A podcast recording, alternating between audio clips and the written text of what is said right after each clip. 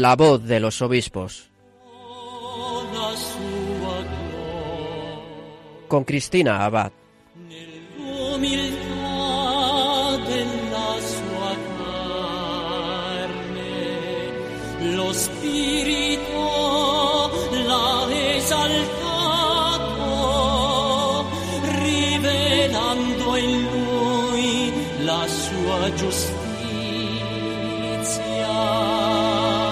Muy buenas noches, querida familia de Radio María. Un cordial saludo de Cristina Abad en este nuevo programa de La Voz de los Obispos.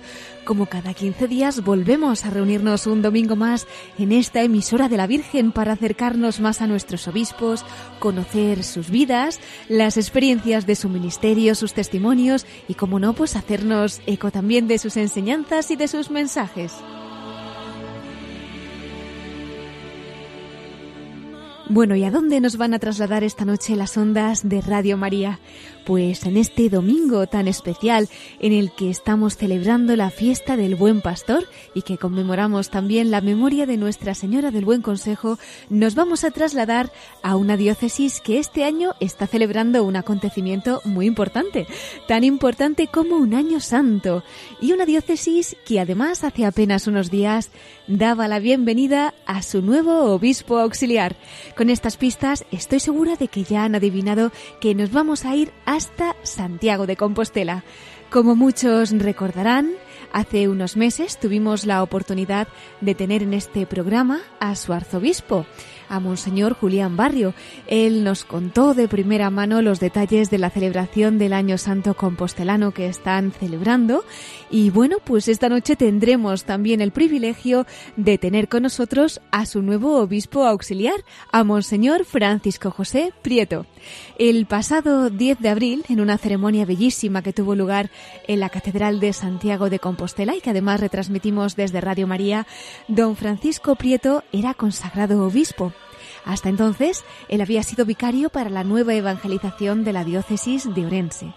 Bueno, pues quién mejor que un nuevo obispo para contarnos en esta fiesta del buen pastor cómo ha acogido esta consagración episcopal que le eleva a la plenitud del sacerdocio.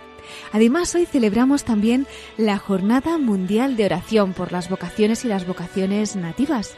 Pues qué mejor ocasión también para celebrar esta jornada que el que podamos contar con el testimonio de Monseñor Prieto, a quien el Señor llamó un día para entregarse a él como sacerdote y hace apenas unos días también como obispo. Pues no se lo pierdan, en unos minutos le tendremos con nosotros. En nuestro bloque de episcoflases, nuestro colaborador Miquel Bordas nos informará de las últimas noticias de nuestros obispos, especialmente sobre los asuntos que han tratado en la asamblea plenaria que se ha celebrado esta semana. Y ya para concluir, como siempre, finalizaremos nuestro programa desde el corazón de María. Para ello contaremos nuevamente con don Francisco Prieto, nuevo obispo auxiliar de Santiago de Compostela. Pues vamos a pedir nosotros la intercesión de la Virgen también, la intercesión de nuestra querida Madre, hoy particularmente en su memoria del buen consejo, para que nos acompañe durante el programa y de su mano comenzamos la voz de los obispos.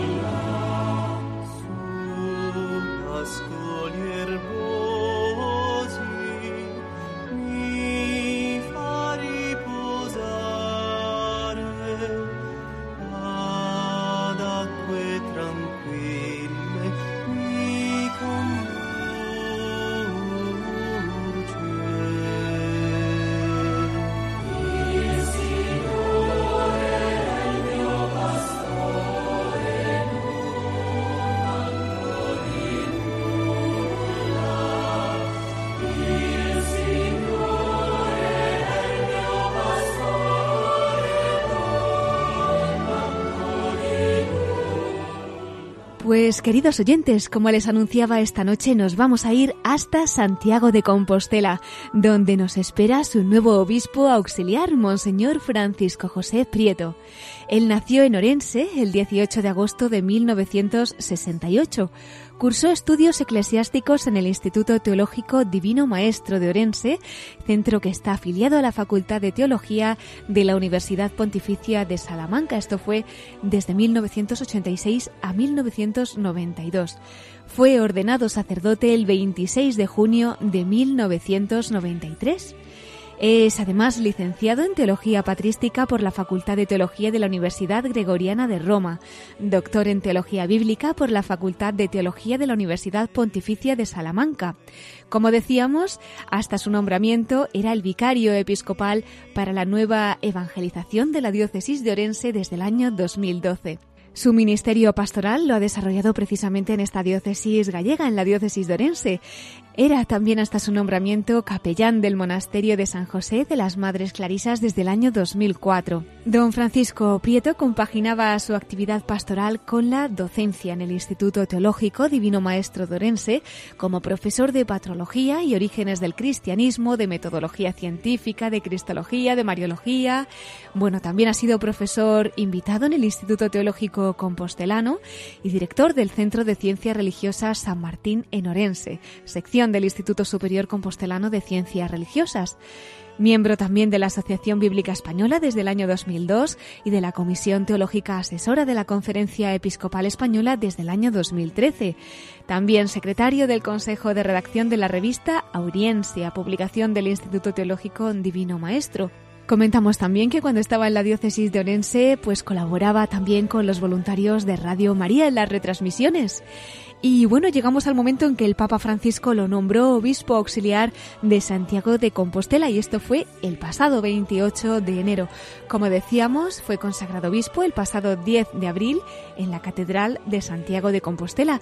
Y yo creo que ya sin más dilación podemos dar la bienvenida a don Francisco Prieto, nuevo obispo auxiliar de Santiago de Compostela. Con nuestra enhorabuena, también tenemos la alegría de tenerle aquí. Muchas felicidades, don Francisco, y bienvenido a la voz de los obispos. Pues muchísimas gracias por esas palabras acogedoras y amables y agradecidas, ¿no? Porque a fin de cuentas en la Iglesia tenemos que vivir ese agradecimiento de unos con otros y en esta tarea pues agradezco ¿eh? esas palabras que tienen detrás felicitación, ánimo, aliento y oración. Por tanto, muy encantado de estar aquí eh, a través de esta sonda de Radio María que sé que llegan al corazón y a la vida de mucha gente.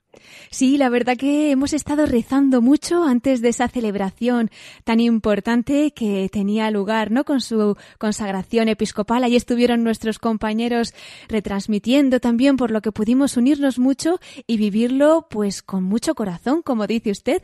Pero cuéntenos, usted como protagonista con el Señor, ¿no? Ayer, aquel día y consagrándose como obispo, ya en la plenitud del sacerdocio. En fin, cuéntenos cómo vivió aquel día tan importante en el que la Iglesia entera pues celebraba este acontecimiento, muy especialmente, claro que sí, la Archidiócesis de Santiago.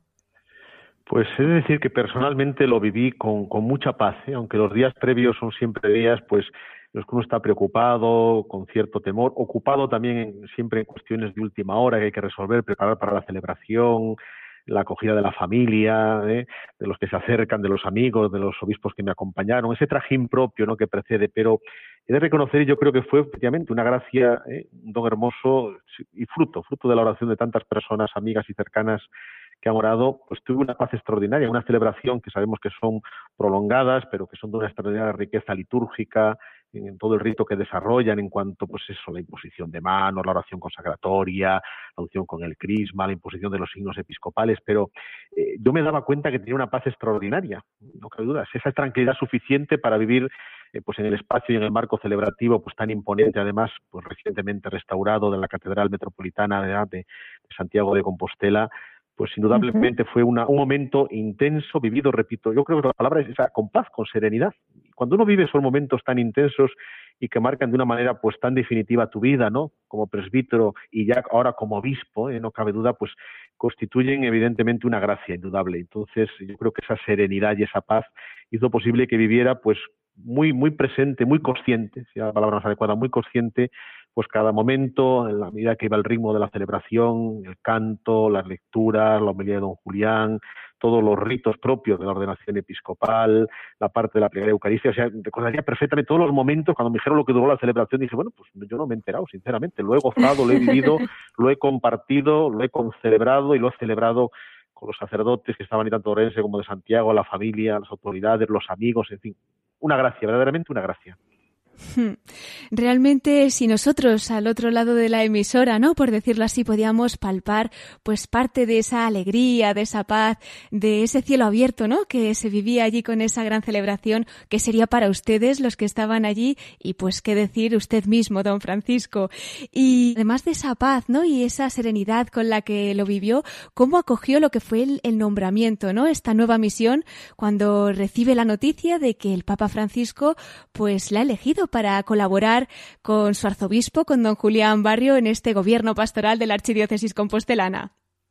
Pues cuando esas noticias llegan, ¿eh? cuando esas noticias llegan y suena el teléfono y te dicen que al otro lado, pues el señor Nuncio quiere hablar contigo, etcétera, pues uno ya imagina muchas cosas en décimas de segundo, ¿eh? No cabe duda que es una sorpresa y una conmoción interior, ¿eh?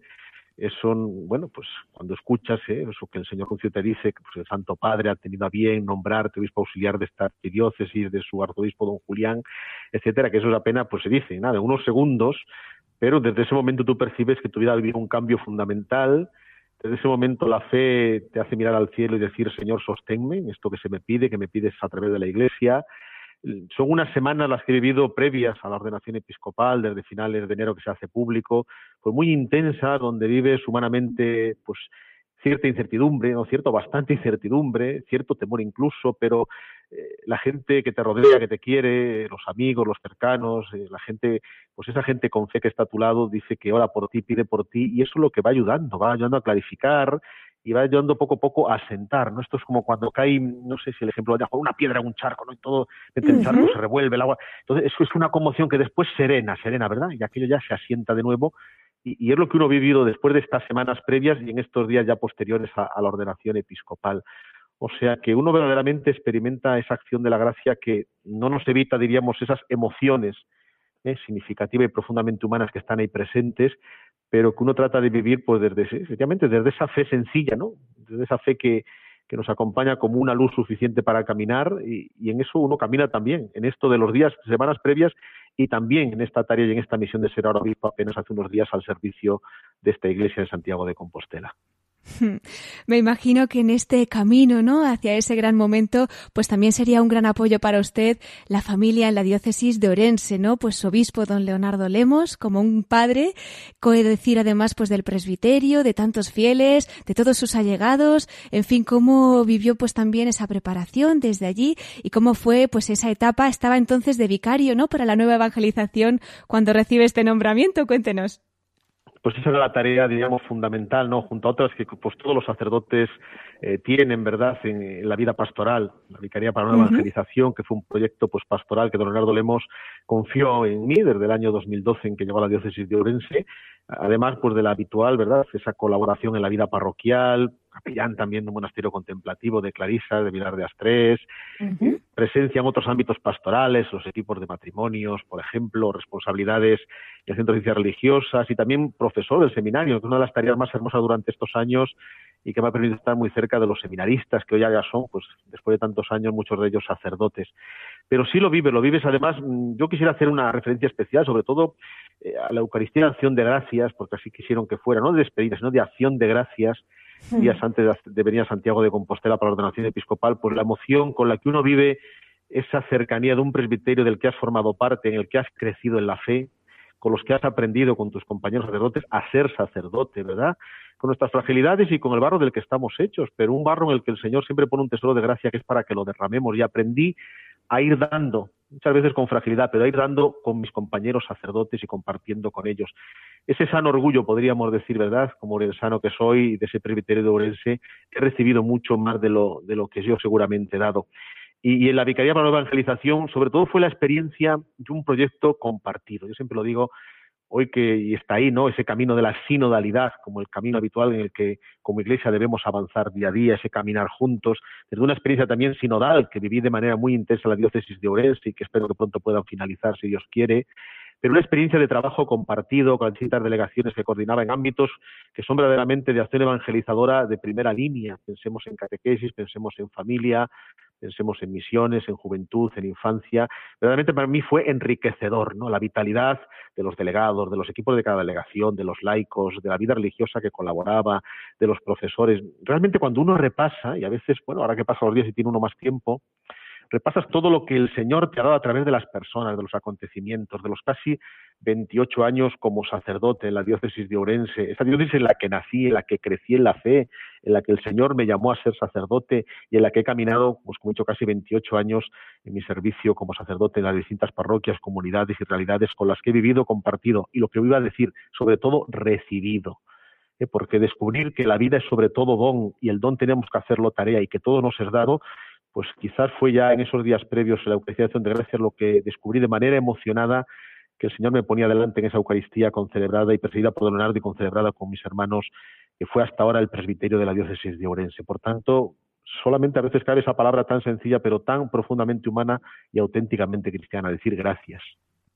Qué maravilla, ¿no? Una Eucaristía de acción de gracias, comprendiendo todos esos momentos que nos está destacando usted. 28 años, don Francisco, de vida sacerdotal allí en la diócesis de Orense. Como decía, realmente el Señor pues le ha dado la oportunidad de servir, ¿no? A través de diferentes cargos, eh, como sacerdote, pues en parroquias, en el monasterio también de las Clarisas, ¿no? De San José. Y resaltaba en particular eh, su labor de formador, ¿no? En el seminario. Eh, eh, podríamos detenernos un poquito en esta etapa, ¿no? Porque quizás pues nos pueden estar escuchando ahora mismo jóvenes o no tan jóvenes y quién sabe si el Señor pues también estaba poniendo en su corazón alguna semilla. Usted que ha tenido la oportunidad en su día de decirle sí al Señor, luego además como sacerdote, también como formador, ahora como obispo, ¿no? En fin, ¿qué le podría decir pues a estos jóvenes que quizás eh, se estén planteando una llamada del Señor un poquito en relación con ese acompañamiento que usted ha llevado durante esos años en el seminario allí en Orense? Pues mira, hay una, hay una actitud yo creo que es fundamental, ¿no? Que es, de alguna forma, nunca descartar horizontes en la vida, ¿no? Una actitud humana de base. Pero cuando esa actitud le damos un sentido vocacional y descubrir ahí que eso, que lo que Dios quiere y espera de mí, es algo que evidentemente no se va a producir de un modo automático y mucho menos va a ser Dios que actúe empujones, lo sabemos, ¿no? Siempre Dios respeta exquisitamente ese hermoso don que junto con el de la vida es el de la libertad que nos ha dado. Bueno, pues en esa libertad que no descarten esos horizontes en los que la vocación, eh, primero esa vocación profunda, ¿no? humana, que Dios da, el don de la vida, vivido desde la auténtica libertad, el don de que esa vida la vivamos con el sello, el hermoso don de la fe, con el sello cristiano, y que después ese sello cristiano, ese ser y vivir como hijos, como discípulos, que pueda tener también ese horizonte abierto de la, de la entrega vivida en la vocación, en la vocación sacerdotal, en la vocación religiosa, en la vocación misionera, en la vocación matrimonial, en la vocación que está a la base de todas ellas, que ese es el hermoso don del bautismo porque somos llamados hijos y hermanos. Qué importante es que descubramos que nuestra vida, humanamente hablando y por tanto también cristianamente hablando, tiene un sentido vocacional estamos llamados a dar y a darnos allí donde estemos y donde vivamos. Y de manera especial, pues quienes descubran y vean que en ellos hay una posibilidad, no lo descarten, porque Dios utiliza los acontecimientos cotidianos, las personas con las que nos encontramos, eh, cualquier circunstancia a lo mejor imprevista o que no le damos importancia, es el momento oportuno para la siembra todos sabemos, eh, hay que cultivar, ¿verdad? La tierra tiene que ser arada, tiene que ser abierta, tiene que ser regada y tiene que ser sembrada, la tierra de nuestro corazón y de nuestra vida. No descartemos y sobre todo vivamos la vida como cristianos, ¿eh? con un sentido profundamente vocacional. Entonces, Dios siempre llama, eso es cierto. Ahora bien, están nuestros oídos del corazón atentos, están abiertos, están predispuestos. Seamos ahí generosos y dejémonos conducir, no como quien nos arrastra, sino como quien se deja acompañar. Y el Señor lo hace, porque siempre de manera providente pone a nuestro lado aquella persona, aquel amigo cercano, aquel sacerdote, aquel religioso, aquel laico, aquella convivencia, aquel encuentro que yo recuerdo en el cual uno dice, pues qué oportunidad, pues fíjate qué momento, aquel instante de oración, aquel momento celebrado, aquella Eucaristía en tal sitio, son las siembras que el Señor va poniendo en nuestro corazón, pero aprovechemos, dejemos que eso germine, el Espíritu lo hace, seamos corazón abierto, como tierra bien dispuesta para que la semilla vocacional dé auténticamente sentido e identidad a lo que somos. Porque si la vida la entendemos únicamente como un ejercicio de profesionalidad o de tarea por horas, pues evidentemente no somos personas por horas, ¿verdad? Queremos hablar 24 horas del día, hasta cuando descansamos. Pues también eso vivido desde el sentido cristiano es la raíz fundamental para que ahí broten las diversas vocaciones, diversos ministerios y carismas con los que la vocación cristiana se extiende como un árbol bien enraizado de tronco firme y después esas ramas que van enriqueciendo y haciendo hermosa, diversa, rica y abundante la vida de nuestra Iglesia. Pues que así sea, don Francisco, que necesitamos muchas vocaciones santas, sacerdotes santos y, cómo no, obispos santos. En su caso, nos querría contar, compartir un poquito cómo fue esa llamada, ¿no? Que el Señor le hizo y cómo, pues, un día usted le dio su sí para siempre. Pues mira, em, por eso evocaba lo sencillo y lo cotidiano. Y ahora lo hago de manera personal, y así fue. ¿eh? jovencito muchacho, eh, en aquellos tiempos en cómo existía la EGB y el bachillerato, si recordamos el BU aquel en aquellos años, pues un sacerdote que por cierto me acompañó el día de mi ordenación, de mi ordenación esto episcopal, perdón, en Santiago, menciono su nombre, Andrés, Andrés, que era vicario parroquial, yo era monaguillo, ¿eh? esos monaguillos que pulábamos alrededor de las celebraciones, acompañábamos, eh, convivíamos de una manera habitual y, hermosa en la, en la vida de la parroquia, pues yo recuerdo perfectamente, eh, haciendo el bachillerato, el BU, a punto de, acabarlo, él me dice directamente, oye, ¿y tú? ¿Eh? Tú, Francisco, tú no te has planteado nunca ser sacerdote, así directamente. ¿eh? Oye, ¿por qué no has planteado el seminario? Tal cual, tal cual. Muchas veces yo creo que a lo mejor nos falta esa propuesta directa, directa. Oye, ¿y tú por qué no? ¿Y tú no has pensado que podría ser este tu camino? Pues así directamente. Y aquello quedó, yo por eso siempre la imagen hermosa, bueno, de la, de la, de la semilla, de la simiente, la palabra del sembrador aquello quedó sembrado, no fue a la semana siguiente ni al mes siguiente, tardó un par de años. Pero yo recuerdo que aquello, aquella no fue lo mismo. Desde que él me lo soltó, me lo dijo tal cual, a bocajarro, sin contemplaciones, directamente, pues al cabo de dos años yo estaba ya haciendo aquel antiguo COU, ¿verdad?, en el Seminario Mayor de Orense. Y ahí empezó, era el año 1985.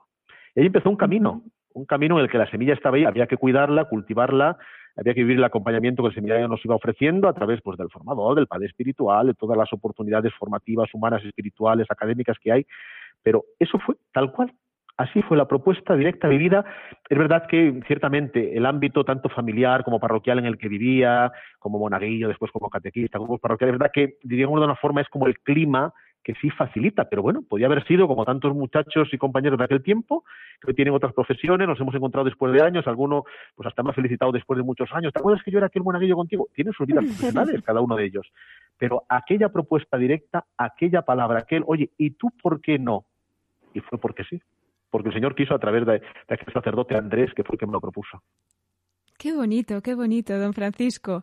Y qué importante ese apostolado, que nunca a veces sabemos a dónde puede llegar y los frutos que da esa semilla a veces con una invitación. Hablando de apostolado, ¿cómo no hacer mención en esta entrevista? Pues a este año santo compostelano que están celebrando allí en la Archidiócesis de Santiago, tuvimos hace unos meses la gran oportunidad de que su arzobispo, don Julián Barrio, pues nos contase, ¿no? En este mismo programa, pues todos los preparativos, que nos hablase profundamente sobre lo que se espera, ¿no? De este año santo compostelano. Y usted, que ha llegado allí hace muy poquito, me imagino que también tendrá grandes esperanzas para este año tan importante para el mundo entero, ¿no? Porque es conocido realmente en todos los países. Pues sí, eso no cabe duda. Ya sabemos que decir Santiago de Compostela cuando uno sale de nuestra tierra y de nuestras fronteras y quiere situar, yo siempre comento una anécdota, ya me la escucharon varias veces, pero cuando uno viaja, ¿no? Y dice, ¿dónde es usted sacerdote? De diócesis de Urense. Se quedan pensando, digo, lo de Santiago de Compostela, ya la han puesto en el mapa. Efectivamente, Santiago de Compostela está en el mapa y está ahí como uno de los referentes indiscutibles de la cristiandad y como, y como destino fundamental, ¿verdad? De una de las peregrinaciones pues, más significativas de la Iglesia en estos momentos. Estamos en Año Santo, un Año Santo que, como sabemos, por las circunstancias que estamos viviendo, el Santo Padre ha querido prorrogar durante el 2022. Y bueno, yo ahora lo que veo, digo veo, porque además vivo cerca de la catedral y veo un Santiago como está pasando en otros lugares, vacío, podemos decir así, apenas están llegando peregrinos en estos momentos, me comentan, todos sabemos a qué se debe, evidentemente, la situación de la pandemia que estamos padeciendo, pues evidentemente hace difícil, dificulta evidentemente que el peregrino se lance al camino y llegue aquí hasta la Puerta Santa y, y se acerque hasta la tumba apostólica pero yo lo vivo con la esperanza. Por una parte, aprender. Eso es cierto, aprender. Para mí es una novedad, aunque desde Orense es cierto, está cercano, Santiago, su catedral y, los años santos, lo que significan, ¿no? pero para mí va a ser uno de los aprendizajes pues que con más entusiasmo estoy dispuesto a llevar a cabo, ¿no? La acogida del peregrino, la celebración de la Eucaristía, la carrera, la acogida a los grupos de peregrinos, recibirlos y desear que este año santo, pues el hecho de que el peregrino comience a llegar será señal de que el horizonte se está despejando desde el punto de vista de la situación que estamos viviendo a consecuencia de la pandemia y, por tanto, la llegada de estos peregrinos que se acercan aquí tras un largo camino, con sus inquietudes, con su corazón lleno de súplica, con un corazón quizás cambiado y transformado, llegan a, una, a un lugar donde les espera el abrazo del apóstol, porque el apóstol también los abraza a ellos, acogiendo y recibiendo la perdonanza, ¿verdad? El perdón, la misericordia, quién sabe si quizás tras unos pies cansados, pues un corazón renovado. Y yo creo que es una de las realidades, pues que espero vivirla de manera intensa, celebrarla, por supuesto, y que estoy seguro que va a ser muy enriquecedora para mi ministerio como obispo auxiliar aquí en esta arquidiócesis de Santiago de Compostela. Por eso todos esperamos que a lo largo ya de los próximos meses y del año 2022, pues eh, el año santo compostelano, tan esperado después de 11 años, ¿verdad? El periodo más largo entre dos años santos, pues que todos podamos vivirlo y que poco a poco, ¿verdad? Pues vayan viniendo peregrinos, peregrinaciones, grupos aquí hasta, hasta esta puerta santa que es puerta abierta a la misericordia al encuentro con el Señor. Pues nos unimos también nosotros desde Radio María. Vamos a pedir la intercesión de Santiago Apóstol. Y bueno, pues nosotros desde esta emisora estaremos, además de rezando, acompañando también con nuestras noticias, pues todos esos acontecimientos que estén celebrando e intentando que la voz de la Virgen lleve también, pues a todos los oyentes del mundo entero este gran acontecimiento que estará ocurriendo en Santiago de Compostela. Don Francisco, eh, nos querría dejar un mensaje para concluir un poco, pues esta primera parte de nuestro programa precisamente para nuestros oyentes, para nuestros voluntarios, para el equipo de Radio María y que podamos seguir llegando a cabo esta labor, esta misión que la Virgen quiere realizar a través de sus ondas para que el reino de Cristo pues se extienda en todos los rincones de la tierra. Pues yo quisiera dejar un mensaje de agradecimiento a lo que significa Radio María. Yo en Ourense tuve la oportunidad de participar en unas retransmisiones con el equipo de voluntarios que había de Radio María en Ourense rezo del rosario, alguna Eucaristía, tanto en la parroquia como también en la comunidad de Clarisa de la que fui capellán. Y bueno, por una parte agradecer el servicio que prestan los voluntarios, ¿verdad? ¿Eh? De qué manera, pues eso, dedicando su tiempo con sus posibilidades técnicas, haciendo posible que la celebración de la Eucaristía llegue pues al que va en coche, al que está en su casa, al enfermo quizás en el hospital, que le llegue esa oportunidad de una palabra que alienta, palabra de evangelio, eh, agradecer la posibilidad de que llegue, pues se acompañe el resto del rosario, la liturgia de las horas, no sé, toda esa realidad que alimenta, ¿verdad? Y de qué manera nuestro espíritu. Y estos medios, y la radio, yo creo que es uno de los medios indiscutiblemente siempre más cercanos y que nos acompañan de manera cotidiana, agradecer, agradeceros el trabajo a los que estáis ahí, trabajadores, voluntarios, y a esos oyentes, ¿verdad? Que son los que hacen posible la radio y también hacen posible Radio María, ¿no? Y además interactuando, ¿no? Porque uno desde su casa en la medida pues que ese rosario que se está rezando uno responde, esa liturgia de las horas, esa Eucaristía, ¿verdad?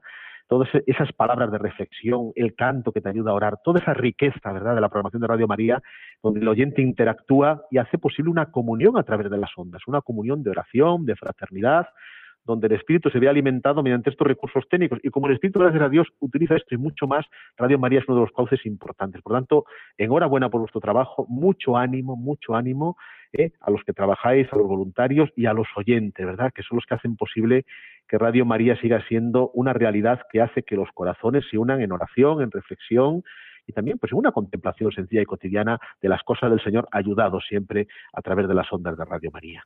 Pues muchísimas gracias, don Francisco, por habernos también ayudado usted en esta emisión años atrás, ahora y en lo que nos depare en el futuro, por haber acogido también la radio de la Virgen y le pedimos que siga rezando y encomendando pues esta misión para que sea todo para mayor gloria de Dios. No le quiero despedir todavía, don Francisco, porque quería invitarle a la sección que tenemos al final de nuestro programa de la voz de los obispos desde el corazón de María y así pues que nos siga hablando un poquito más de la Virgen, acercándonos a su corazón y contagiando su devoción por la Madre de Dios. ¿Nos acompaña en unos minutos? Por supuesto, faltaría más encantado. Pues entonces, hasta pronto, Monseñor Francisco José Prieto, obispo auxiliar de la Archidiócesis de Santiago de Compostela. Hasta pronto, muchísimas gracias a vosotros y a los oyentes de Radio María. lo que todo el mundo ansía, encontrar la felicidad. Muéstrame, muéstrame Dios, para lo que está hecho mi corazón. Y es que es hacer uso pleno de mi libertad, es un camino a ciegas que se basa en confiar, es poner mi calendario en blanco y dejarte rellenarlo. Dios te pide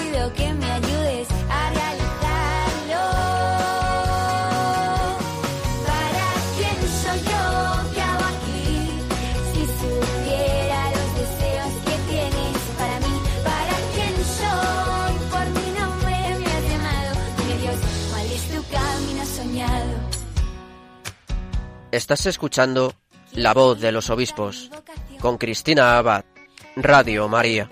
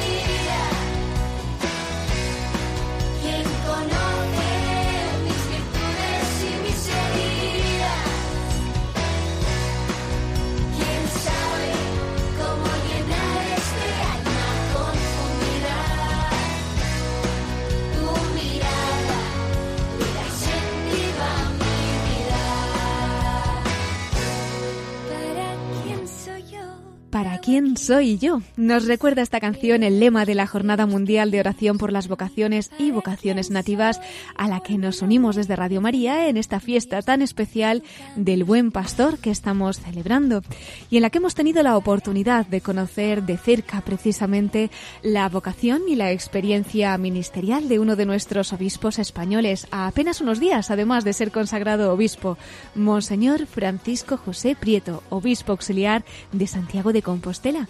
Bueno, si alguno de ustedes se acaba de incorporar y no ha podido escucharlo, eh, ya sabe que puede escuchar nuestros programas en el podcast de nuestra página web en www.radiomaria.es. De todos modos, todavía están a tiempo de escuchar una vez más al obispo auxiliar de Santiago de Compostela porque le tendremos también al final de nuestro programa en nuestra sección de la voz de los obispos desde el corazón de María. Pero antes tenemos todavía más noticias y mensajes de nuestros obispos que compartir esta noche. Así que damos paso a los episcoflases con Miquel Bordas.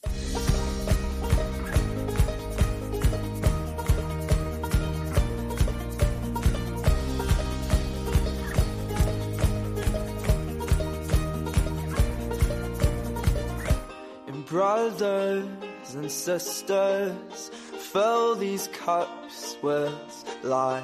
Please forgive them, cause they know not their lives. So take these words and make them right. So one day you and I will write our names in the sky. We'll confide. And I'll find mine on the right of your side. Y con esta sintonía entramos en nuestros episcoflases. Vamos a dar la bienvenida a nuestro colaborador especial de esta sección, a Miquel Bordas. Muy buenas noches, Miquel. ¿Qué tal estás? Muy buenas noches, Cristina. Encantado de estar aquí un domingo más con vosotros en este domingo del Buen Pastor. Y además hoy quiero felicitar a todos los Marcos que nos escuchan, porque hoy es San Marcos. Además, pero también estamos celebrando, por supuesto, ese domingo del Buen Pastor. Y, como no, acompañados de nuestros pastores, especialmente en esta noche por el obispo auxiliar, el nuevo obispo auxiliar de Santiago de Compostela, don Francisco Prieto. Todavía nos queda su testimonio desde el corazón de María. Pero antes, Miquel, cuéntanos a ver qué episcoflases nos has traído para hoy. Bueno, pues antes de nada, Cristina, vamos a recordar que desde nuestro anterior programa el Papa Francisco ha nombrado a un nuevo obispo para nuestra iglesia en España. Y es que el pasado sábado 17 de abril el Santo Padre nombró arzobispo de Sevilla a Monseñor José Ángel Saiz Meneses, que hasta dicha fecha era el obispo de Tarrasa. Eh, Monseñor eh, Saiz Meneses, además, era precisamente el primer obispo de esta diócesis catalana, la de Tarrasa, que fue erigida segregándose de la archidiócesis de Barcelona en el año 2004. Así, Monseñor Saiz Meneses sustituirá como arzobispo de Sevilla a Monseñor Juan José Asenjo, quien la ha gobernado desde el año 2009. El día en que don José Ángel Saiz Meneses tomará posesión de esta archidiócesis hispalense será el próximo 12 de junio.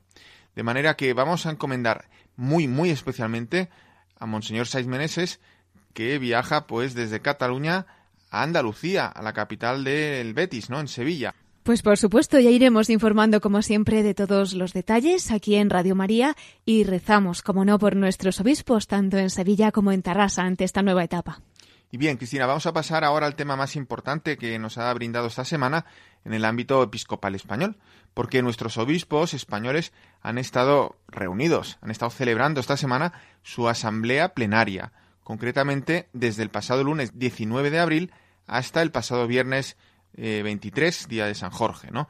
Y bueno, aunque toda la información de esta asamblea está publicada de forma muy accesible en la web de la Conferencia Episcopal Española, a modo de episcoflashes nosotros vamos a recordar algunos de los asuntos que se han tratado por nuestros obispos en esta reunión, en la que, por motivos de seguridad frente a la pandemia, algunos prelados nos han desplazado a Madrid a la calle Añastro, sino que han participado de manera virtual. Eso es. Pues cuéntanos, Miquel. Así pues, por un lado, Monseñor Luis Argüello, que es el secretario general de la Conferencia Episcopal Española, como saben nuestros oyentes, pues en la rueda de conclusión eh, o que sigue a la conclusión de la Asamblea plenaria, nos ha informado que la Asamblea ha aprobado las líneas de acción pastoral de nuestra Conferencia Episcopal para el quinquenio 2021-2025 con el título de Fieles al envío misionero.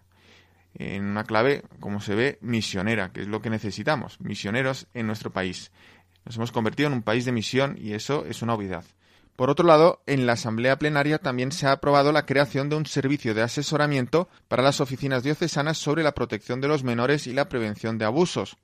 A este respecto, ese tema pues tan doloroso y bueno que afecta a toda la Iglesia en el mundo, y también en España, vamos a escuchar la explicación que daba Monseñor Argüello en la rueda de prensa para eh, juntos poder eh, abordar no solamente la situación eclesial, que es nuestra responsabilidad primera, sino cómo colaborar a poder abordar también eh, este asunto doloroso en la sociedad española y poder contribuir desde nuestra propia experiencia a la prevención de los abusos, a la atención de las víctimas, en definitiva, a tratar de poner remedio a una realidad desgraciadamente creciente y sangrante en la propia sociedad española.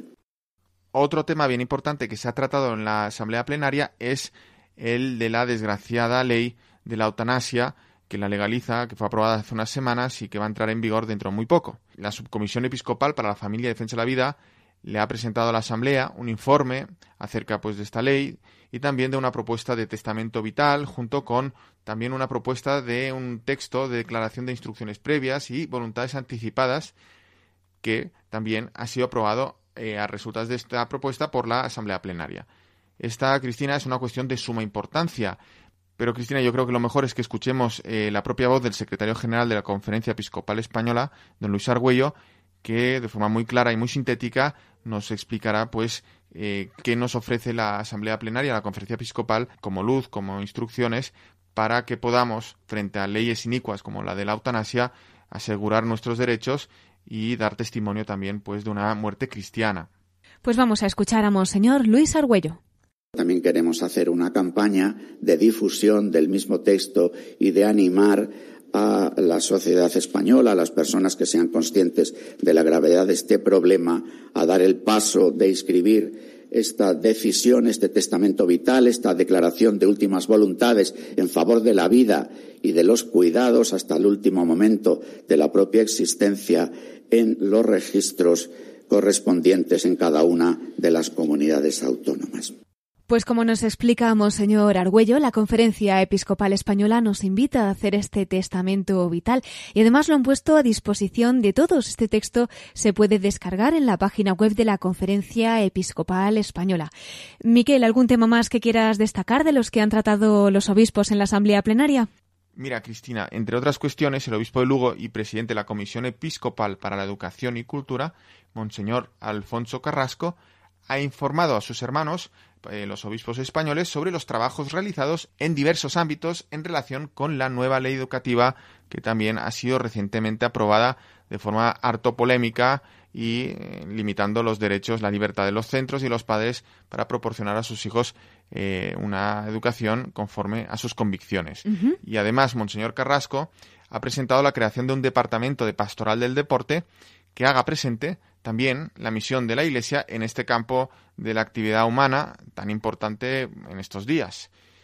Eh, más cosas, Cristina. Los obispos españoles también han estudiado la puesta en marcha de la Carta del Papa Francisco, Spiritus Domini, para la institución estable de los laicos como lectores y acólitos de hace muy pocas semanas. Y a su vez la Comisión Episcopal para los laicos, la familia y la vida ha informado a la plenaria pues sobre este año de la familia que se ha convocado por el Papa Francisco con motivo del quinto aniversario de la exhortación posinodal Amoris Leticia. Y también la Comisión Episcopal para los laicos, la familia y la vida ha informado a la plenaria sobre la consulta acerca de la pastoral de mayores, eh, precisamente a instancias de la Santa Sede.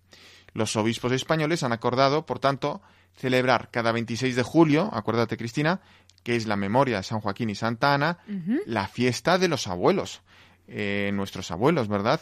Que nos han dado, nos han transmitido eh, mediante nuestros padres, pues la fe, sobre todo, la vida y la fe. Pero además, Monseñor Luis Argüello ha anunciado en la rueda de prensa que estamos presentando eh, que la Iglesia en España quiere poner en marcha un servicio de pastoral de las personas mayores que pues sufren tantas veces soledad, limitaciones, etcétera, y nosotros, Cristina, si te parece, lo escuchamos, esta propuesta eh, que hace Monseñor Luis Argüello en nombre de la Asamblea Plenaria.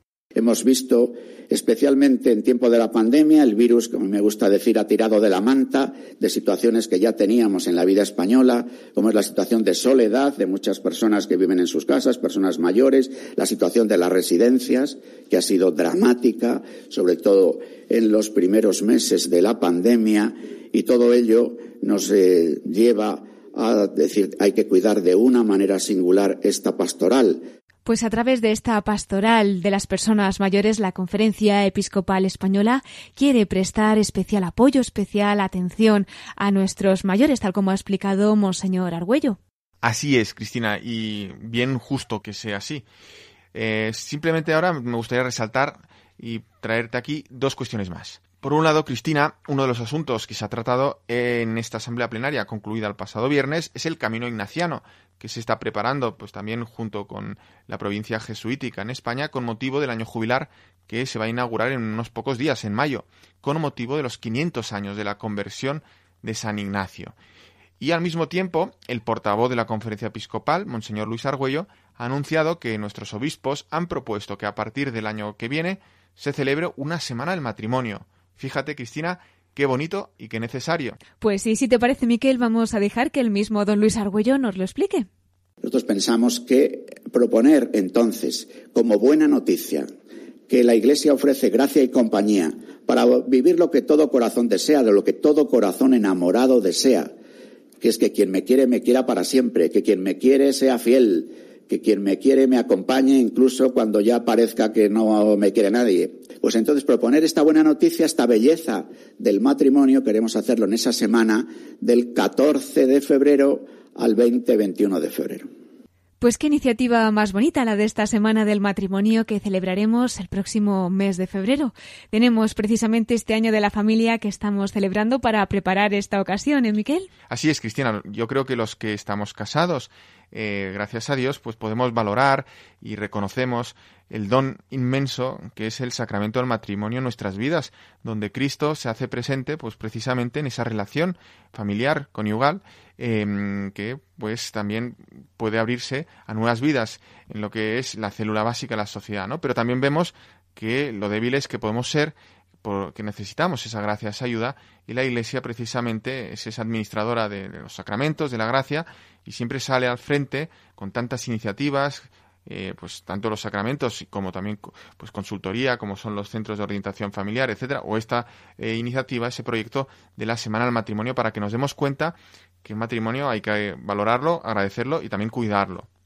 Eso es. Pues Miquel, muchas gracias por habernos informado de los principales temas que han abordado nuestros obispos en la asamblea plenaria y todavía nos tendrás que contar algo más de nuestros pastores en la sección a la que damos paso ya a la perla rescatada, aunque en este caso recordamos pues de algún obispo que ya ha partido a la casa del Padre, ¿verdad? En efecto, Cristina. Pues dinos, Miquel, ¿para quién va a ser nuestro recuerdo esta noche? Pues precisamente hace unos días fallecía un obispo español, aunque estaba, se encontraba en Italia, eh, muy querido en nuestra iglesia, pero también particularmente en Roma, y sobre todo también entre los más pobres.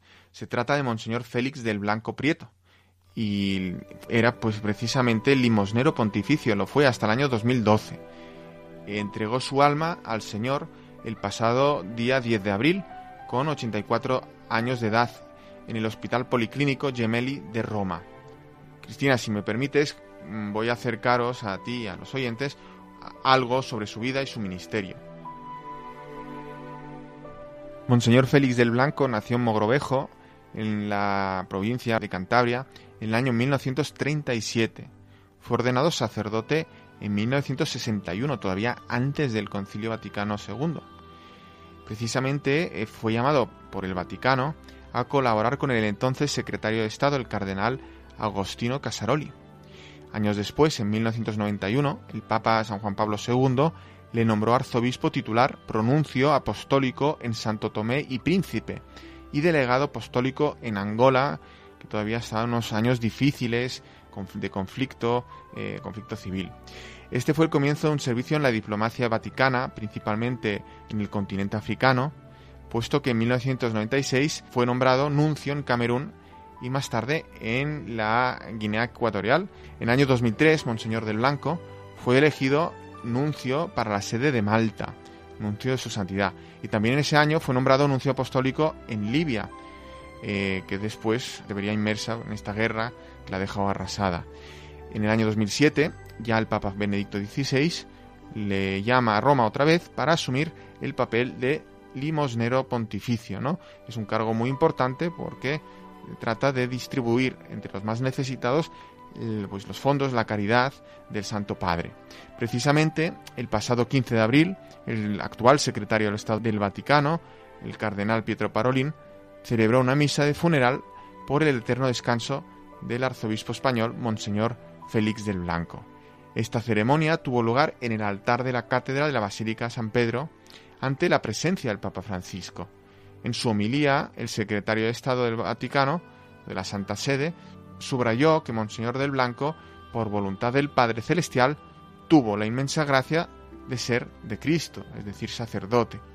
Nosotros aquí eh, simplemente añadiremos, ¿no? Pues ese deseo que descanse en paz, que la Inmaculada le haya abierto las puertas del cielo, que allí se pueda encontrar, pues, con todos los colaboradores, empezando por los santos padres que él tuvo el honor, pues, de representar a San Juan Pablo II, pero antes también pues trabajó en la Secretaría de Estado pues para el Papa Juan Pablo I, para San Pablo VI, para San Juan XXIII.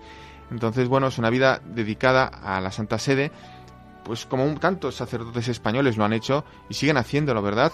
No solo prestan sus servicios, digamos, ministerial, eh, su ministerio en sus diócesis de origen, sino que a veces son requeridos por sus circunstancias, por sus talentos, por sus capacidades, pues al servicio de la Iglesia Universal eh, que desarrollan pues en, los rincones más eh, recónditos a veces del mundo, eh, ya no tanto que también cuantos misioneros españoles, ¿verdad? Pero en este caso, pues, en lo que es la diplomacia de la Santa Sede al servicio, pues, de la libertad de la Iglesia y, en general, de la humanidad. Pues sí, Miquel, tal lo decía el cardenal Parolín, ¿no? Una vida totalmente entregada a Cristo, a la Iglesia y pues en la evangelización del reino de Dios. Descansa en paz. Miquel, muchas gracias por habernos acercado a la figura de Monseñor Félix del Blanco y confiamos, como bien nos has dicho, pues en que ya esté velando por nosotros desde el cielo y que siga cuidando especialmente a nuestros queridos obispos. Pues hasta aquí nuestros episcoflases, ¿no? Pero Miquel, no te voy a despedir aún, porque tenemos nuevamente al obispo auxiliar de Santiago de Compostela, don Francisco Prieto. Mira que precisamente coincide en un apellido con Monseñor del Blanco Prieto, del que acabamos de hablar, ¿no? Pues damos paso a la voz de los obispos desde el corazón de María.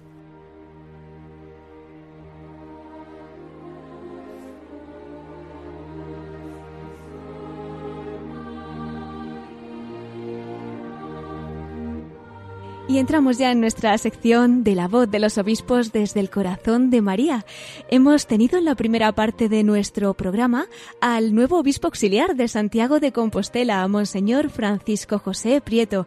Él nos ha relatado de primera mano cómo ha vivido su consagración episcopal, esa llegada a la archidiócesis compostelana. Como no, pues hemos tenido un recuerdo muy especial para su diócesis de origen, la diócesis de Orense. Hemos hablado del Año Santo con compostelano y como no, pues ahora le tenemos en esta sección desde el corazón de María. Don Francisco, muy buenas noches nuevamente. Buenas noches nuevamente a todos vosotros, a todos los oyentes de Radio María. Pues aquí estamos unidos en el corazón de la Virgen para que comparta con nosotros alguna anécdota, alguna vivencia, en fin, algo que usted quiera resaltar, que recuerde haber vivido muy especialmente en el corazón de nuestra Madre. Cuéntenos.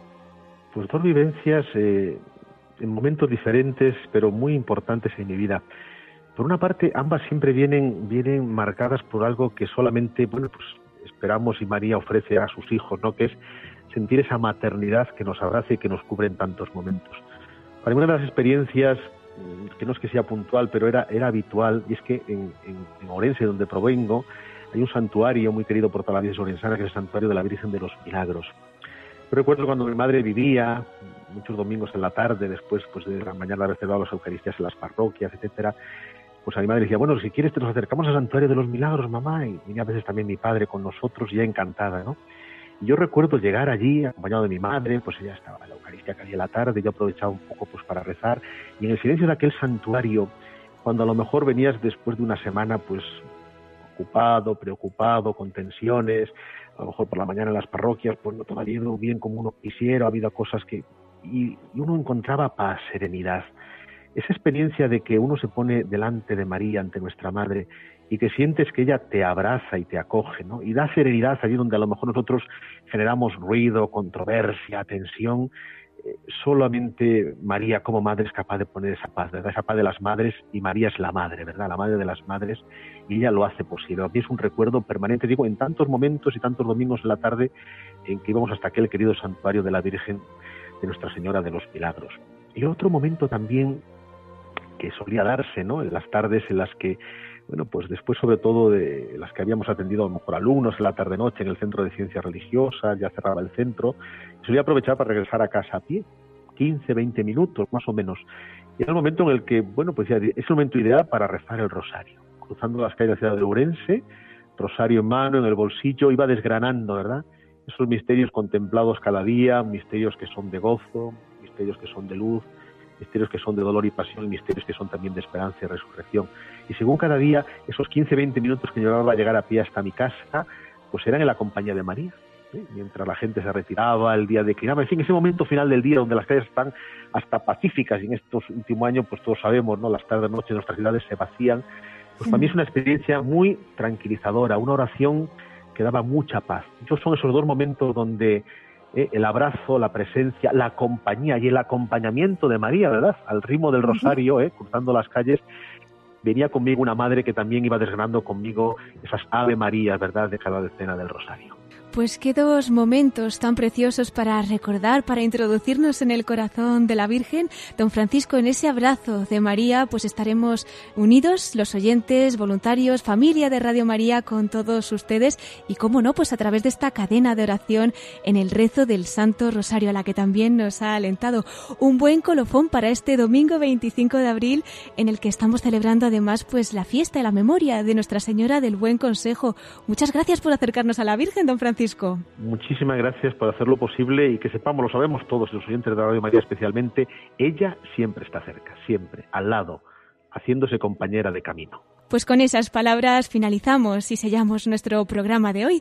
Don Francisco en Radio María ya sabe que tiene su casa, así que si alguna vez viene por Madrid, pues le esperamos como no en nuestra emisora y hasta entonces, pues a través de estas ondas y en el corazón de María, nos unimos también en la oración. ¿Nos da una bendición para terminar? Pues doy la bendición, esa bendición que viene del cielo al corazón de cada uno de los hombres, esa bendición que el Padre de la Misericordia derrama por Jesucristo a través del Espíritu. Que esa bendición llegue al corazón de todos los oyentes de Radio María, ese bien decir que Dios dice de cada uno de sus hijos, que al recibir la bendición todos digamos bien del que está a nuestro lado, porque el que está a nuestro lado como tú y como yo es hijo, hija de Dios, es tu hermano y tu prójimo.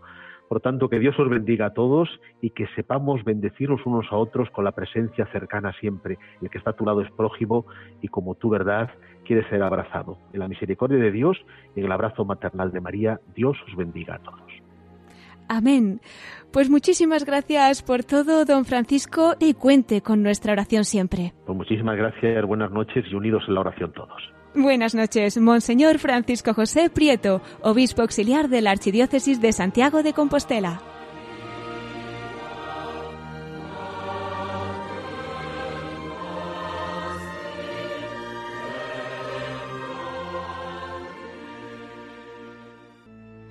Pues queridos oyentes, hemos llegado ya al final de nuestro programa. Antes de concluir, les recuerdo nuestro correo electrónico para todos aquellos que nos quieran escribir. Lo pueden hacer a la voz de los obispos arroba radiomaria.es. Si prefieren hacerlo por correo postal, también nos pueden enviar sus cartas a Paseo de Lanceros número 2, planta primera 28024, Madrid. Recordamos también que pueden encontrar este y todos nuestros programas en el podcast de Radio María o bien los pueden pedir por teléfono llamando al 91 822 8010 o bien a través de la página web en radiomaria.es en el apartado de pedidos de programas o por correo electrónico en pedidos de programas arroba. Agradecemos una vez más a don Francisco Prieto, obispo auxiliar de Santiago de Compostela, el que nos haya acompañado en este programa compartiendo su vocación, la experiencia de su ministerio y ahora al final su devoción a la Virgen María. Miquel Bordas, ahora sí, muchas gracias a ti también por acompañarnos esta noche y hasta el próximo programa. Gracias a ti, querida Cristina, y hasta la próxima. Si Dios quiere, muchas gracias a todos ustedes que nos han acompañado esta noche, queridos oyentes. Les espero en 15 días, a las 9 de la noche, a las 8 en Canarias. Y ahora les dejamos con más noticias en el informativo de Radio María. Se despide Cristina Abad. En los corazones de Jesús, José y María nos unimos hasta dentro de dos semanas en la voz de los obispos.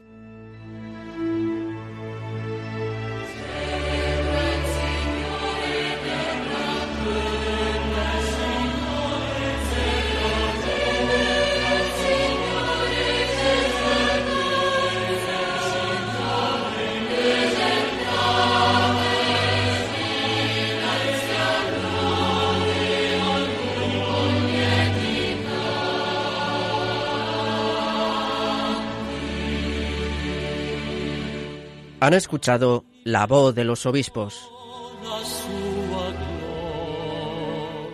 con Cristina Abad.